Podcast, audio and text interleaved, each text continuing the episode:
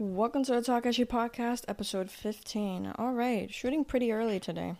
Um, so what's up, guys? A ton of things happened this week, like a, a ton of big headlines. We got, look, we got uh, Hurricane Laura, of course, uh, which things I might not get too deep into, but might discuss over a little.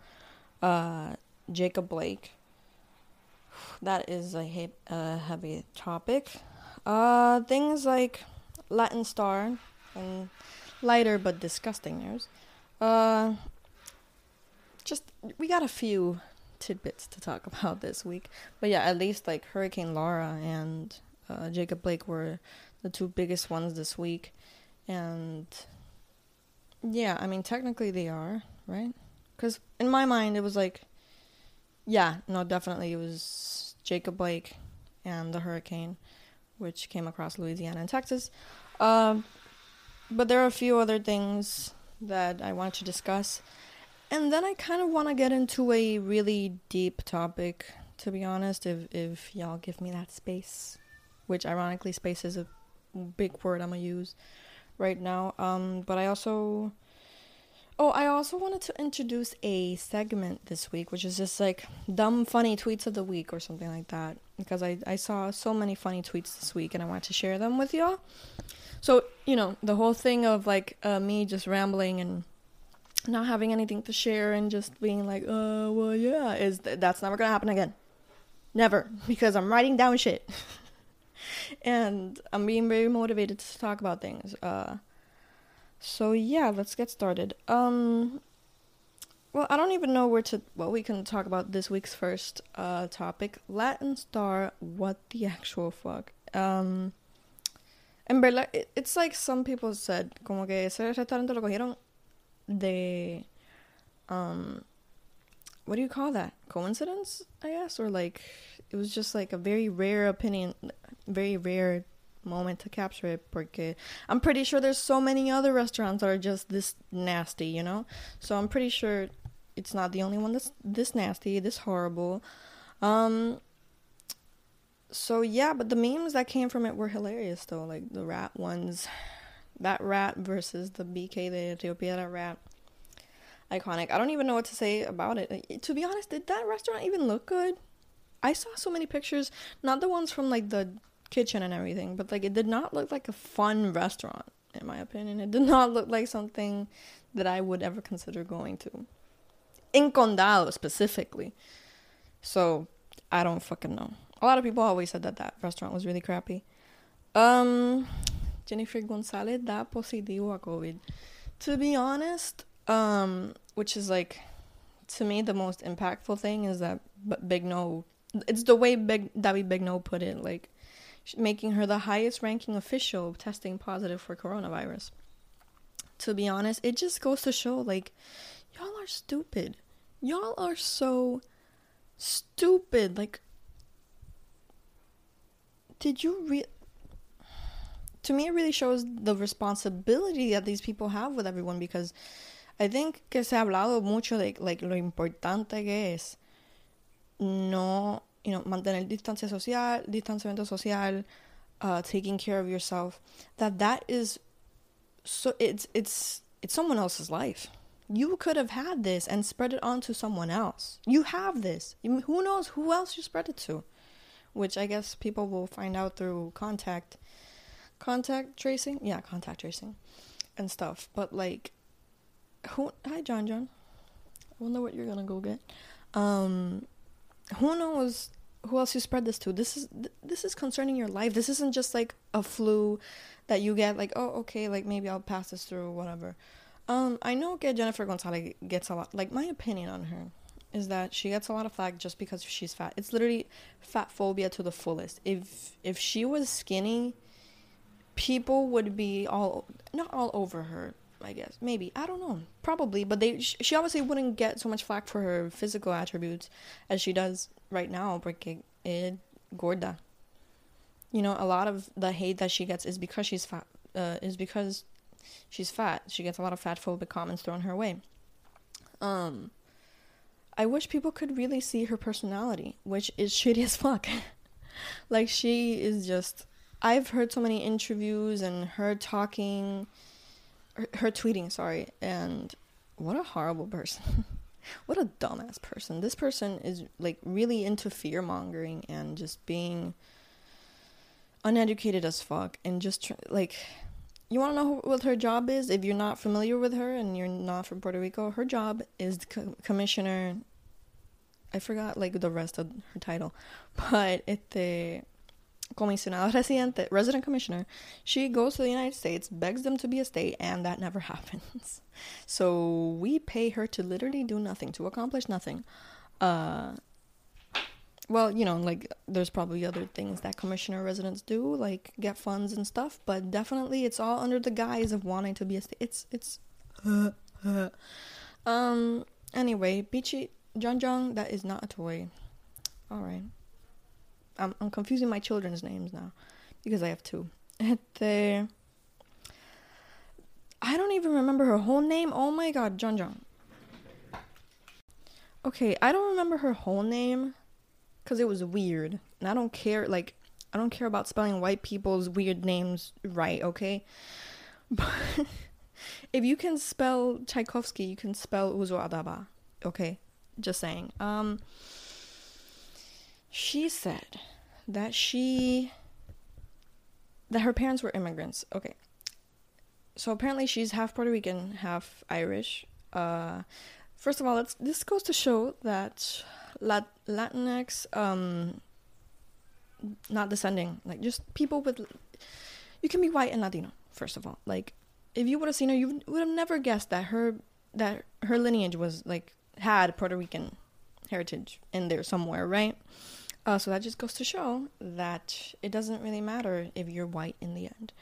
Um, and she was just like, my mother, Merced. Uh, for, let me just say that this was all at the RNC, the Republican National Convention, and she was all, "My mother, Mercedes, an immigrant from Puerto Rico."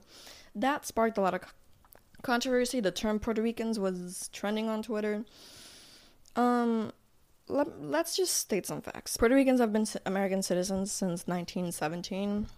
Uh, so we've never like had to do the whole immigration. Uh, process and everything. And let me just tell y'all the reason why that is. It's because they wanted us to fight in World War One. Yeah, World War One. They wanted us to uh, fight in that war, so of course they gave us that title f- just for meat power. So, yeah, it's not because they love us or because they were like so appreciative of us. They were just like, you need to be American citizens to fight in the war. Let's go. Oh my god, old timey voice and everything.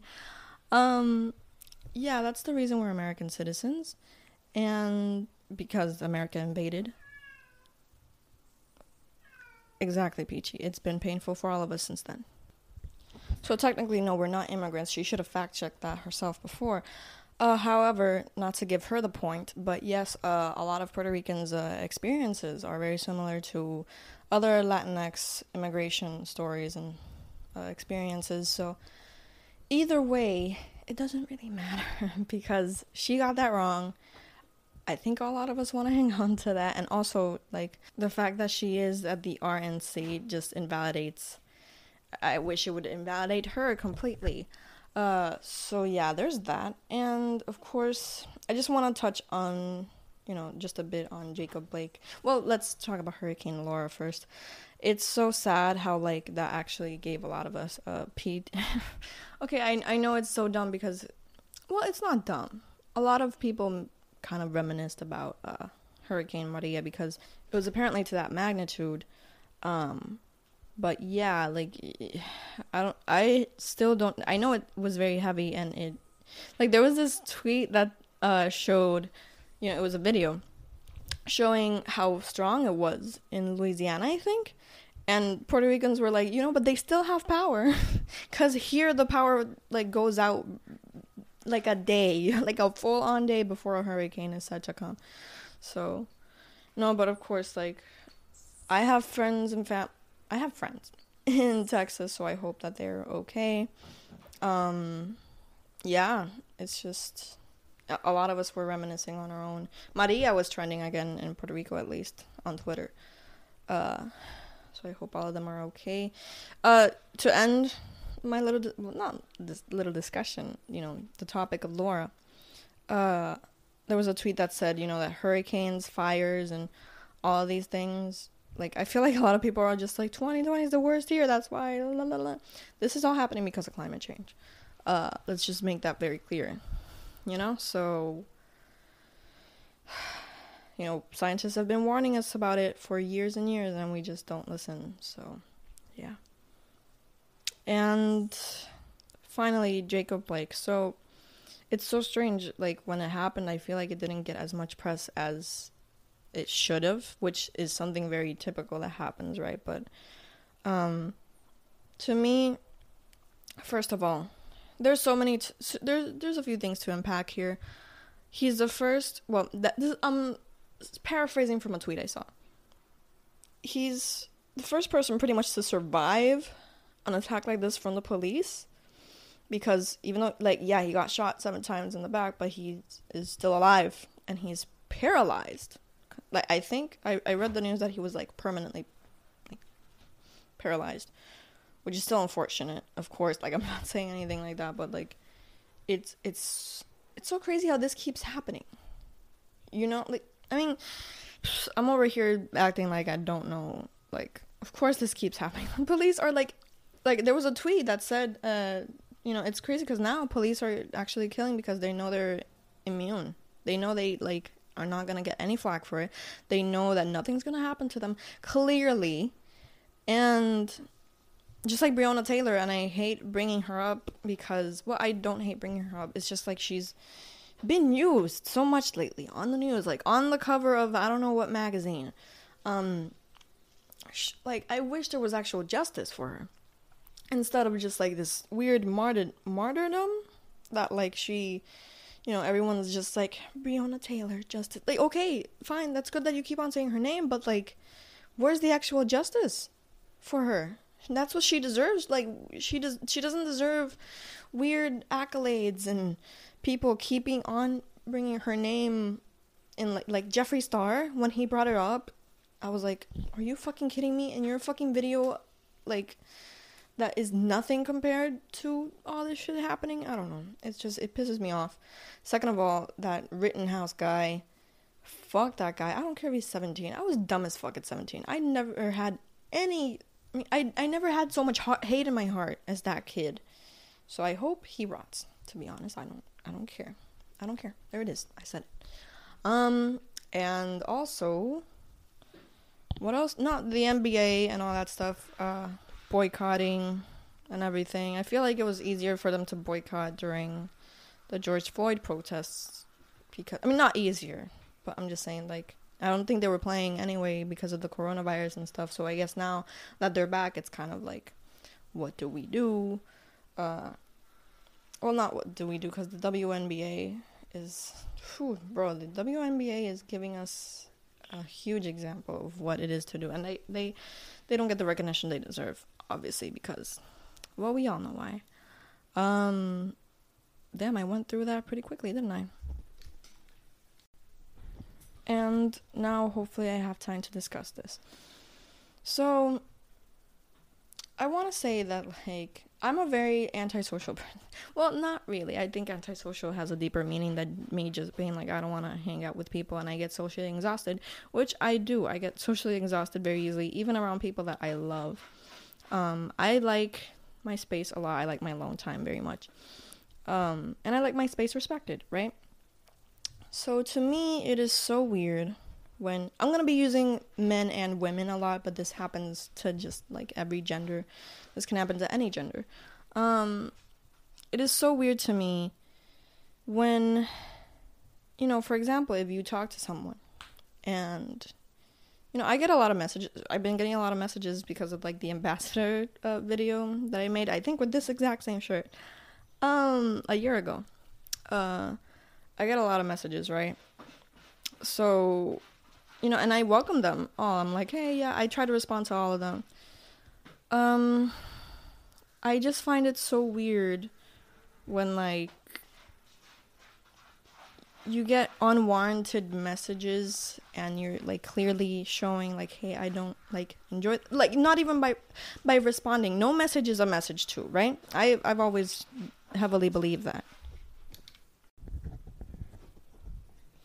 if you are someone that writes someone and they pretty much don't respond or like i feel bad when someone doesn't respond because i'm like you know, okay, like they don't, they clearly don't want to interact with me. I'll just leave it alone. That's it. You know, I keep on moving with my life because I, I, I like my space respected as well.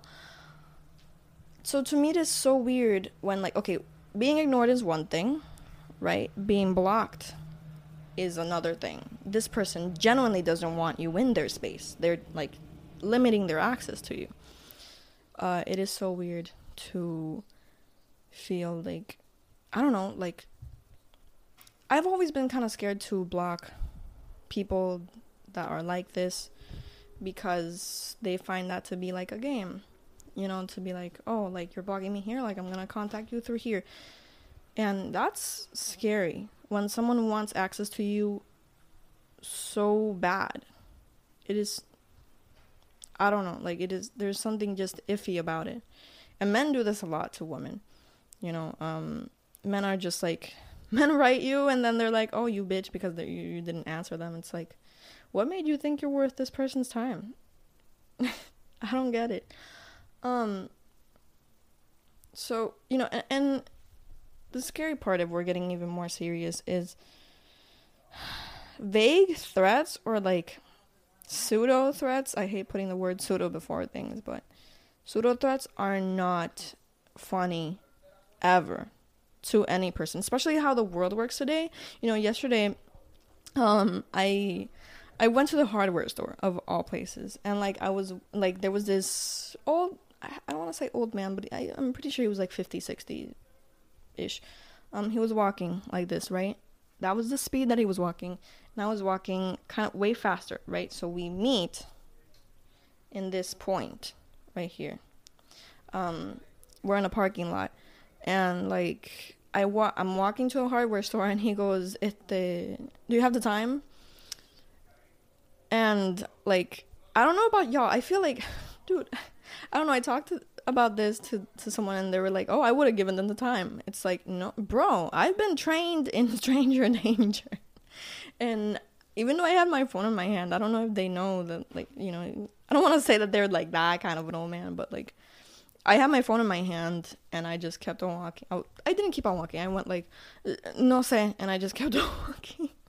And I could visit, like, I could hear this person in the background being like, I just wanted to know the time, or like something like that. And like, I could hear them asking someone else, like a store clerk or something, being like, hey, what's the time? So, fine, okay, that person, maybe they did want the time. Maybe, you know, I would have pulled my, my cell phone out, checked the time, given them the time. Okay, thank you, goodbye. That's fine.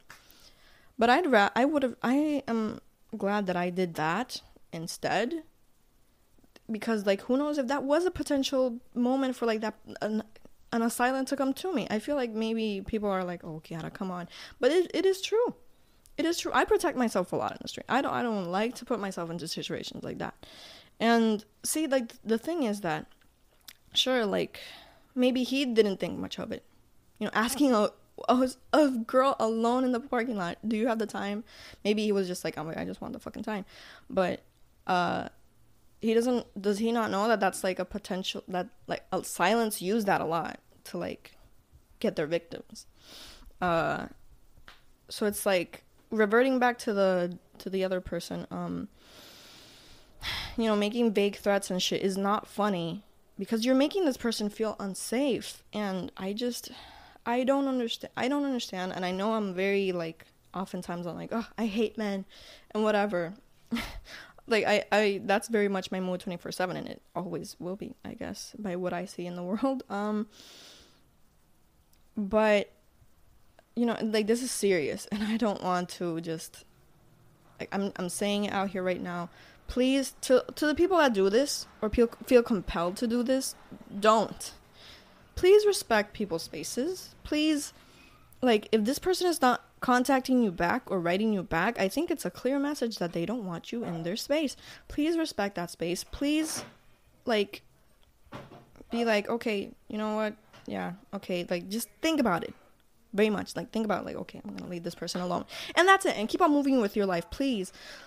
Don't make people feel unsafe.